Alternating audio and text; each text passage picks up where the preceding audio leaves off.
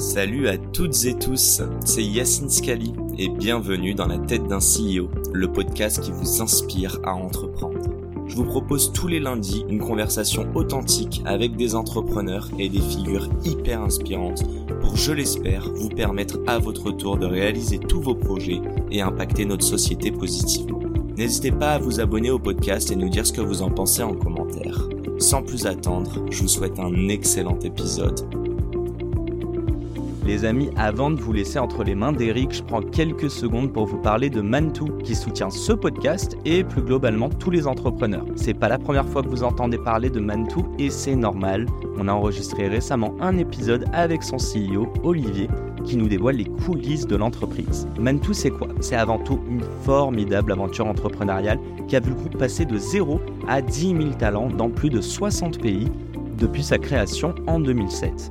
Cette hypercroissance, c'est le résultat d'un modèle qui place les talents au cœur de son métier et de ses projets, en faisant notamment pleinement confiance aux jeunes générations. Et d'ailleurs, Mantou recrute pas moins de 4000 personnes en 2023. On vous a mis le lien dans la description de l'épisode. En deux mots, Mantou, c'est un acteur international et indépendant du conseil qui intervient sur l'ensemble des enjeux de transformation de l'entreprise. Et pour parler business, Mantou, c'est pas moins de 10 marques et 4 practices pour accompagner les clients à 360 du leadership et de la raison d'être de l'entreprise à la transformation technologique et managériale jusqu'à l'expérience digitale tout en intégrant les enjeux liés au futur du travail. Vous l'avez compris, entre défis technologiques, transformation, ambition et entrepreneuriat, les points communs ne manquaient pas avec Ledger et Eric Larchevêque, son fondateur, dont vous allez découvrir l'histoire dans cet épisode. Bonne écoute à tous.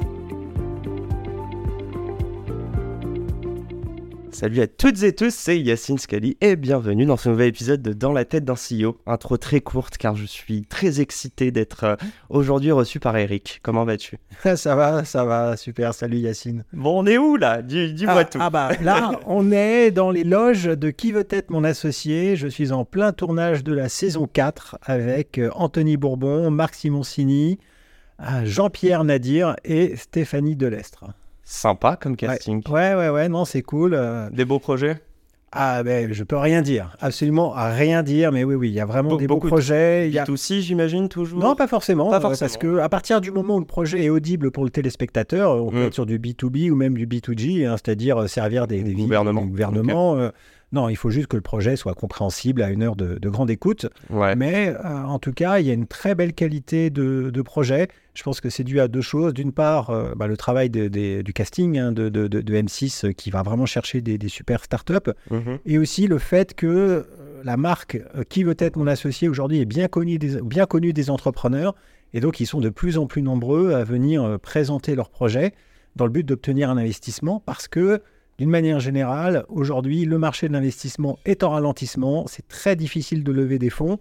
Et donc, Qui veut être mon associé est une euh, véritable possibilité euh, là-dessus, sans compter euh, sur le tremplin marketing pour les startups qui sont diffusées à, une heure de grande écoute sur, sur M6. Mais pour vous aussi, ça reste un beau tremplin de visibilité. T'as vu un avant-après, toi? Ah oui, oui, oui, bien sûr. Euh, avant, j'étais complètement inconnu du, du grand public. Là, c'est ma quatrième saison. euh, et donc, j'avais commencé en 2020 avec Marc. hein, les, les- les deux seuls euh, du, de la- du casting de- de- de- du jury à être encore présents. Et c'est vrai que maintenant, on me reconnaît dans la rue.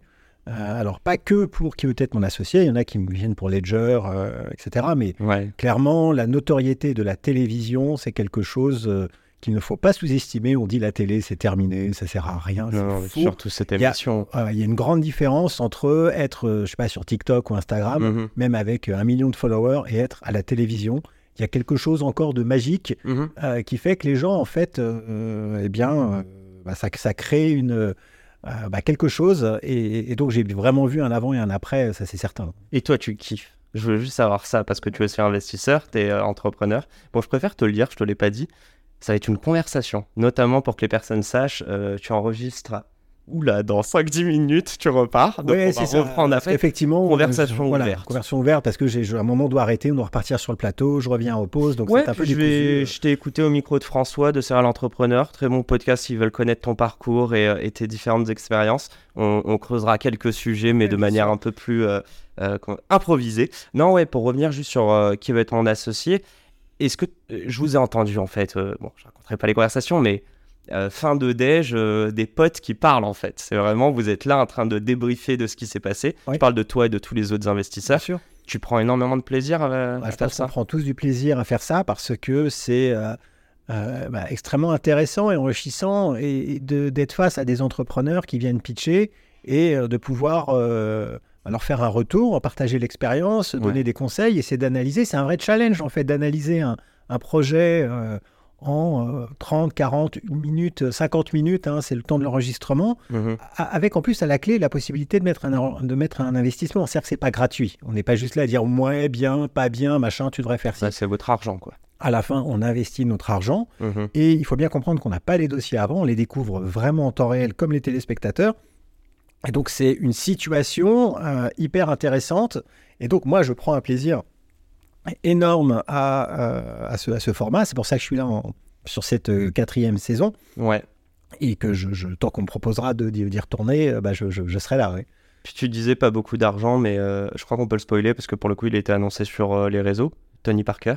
Mais je Oui, disais oui, pas beaucoup sûr. En fait, pareil, l'année dernière, Blaise Matuidi, j'ai l'impression qu'il y a aussi euh, ces athlètes qui investissent Mm. et qui jouissent. On reparle de complètement associé, mais c'est.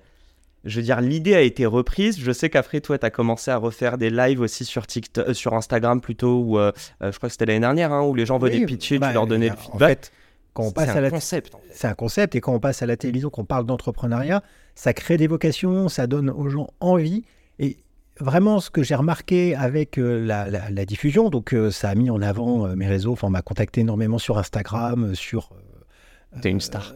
bah, une star, j'irai pas jusque-là, mais en tout cas, à- à- j'ai reçu beaucoup de messages et à chaque diffusion, je reçois beaucoup de messages, sur LinkedIn notamment. Et ce que je veux dire, c'est qu'en fait, j'ai vu qu'il y a un énorme besoin, une énorme demande en fait de conseils. C'est pas tant de l'argent et des fonds Mhm. que les entrepreneurs veulent, mais de l'accompagnement.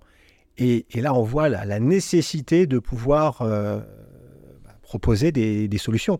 Et c'est ça qui m'a frappé. Je pensais que tout le monde allait me dire Tiens, file-moi, est-ce que tu as 50 000 euros, 100 000 euros euh, pour ma boîte? Enfin, non, en fait, évidemment qu'il y en a qui viennent demander de, de- l'argent, pitcher, mais c'est vraiment beaucoup. Voilà mon projet, voilà ce que ça, est-ce que je peux vous parler, est-ce qu'on peut discuter de mon projet? Je cherche pas de l'argent, j'ai besoin d'aide, j'ai besoin d'accompagnement.